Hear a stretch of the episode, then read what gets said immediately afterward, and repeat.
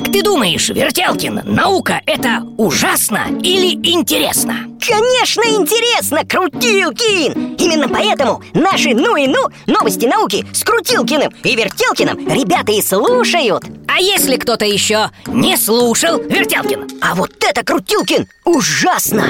И что делать? Набрать в поиске «Ну и ну» Ну и слушать Ужасно. Ужасно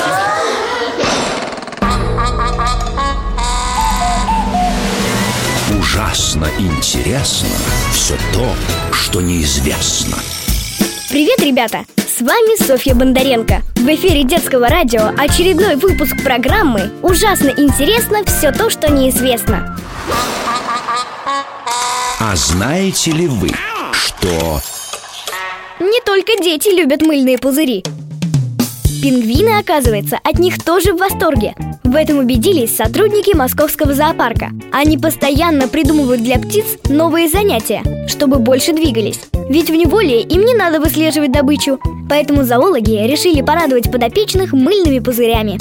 Черно-белые птички забавно топчутся на месте, вытягивают шеи и лопают пузыри клювами. Веселая игра с шариками отлично тренирует мышцы и внимание. Ее используют во всем мире. В одном из английских зоопарков пингвинам даже купили большую водяную пушку, чтобы не скучали без посетителей.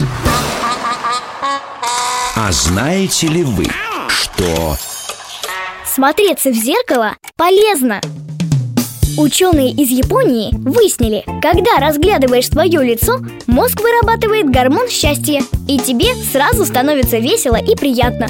А вот когда смотришь на других, тогда мозг начинает активно работать, изучая лица незнакомцев, обрабатывать информацию, какие у человека глаза, нос, рот и так далее.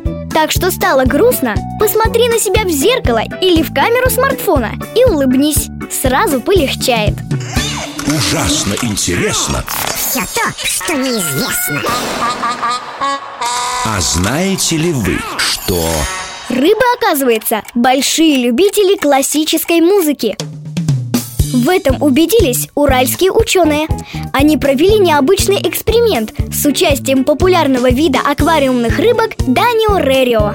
Утром и вечером рыбкам включали разные мелодии композитора Антонио Вивальди, а потом пересаживали каждую рыбку в отдельный аквариум и снимали ее поведение на камеру. После прослушивания классической музыки рыбки даже в незнакомом месте вели себя спокойно и уверенно. Из чего ученые сделали вывод – классическая музыка снижает стресс даже у рыбок. Так что слушать ее полезно не только людям.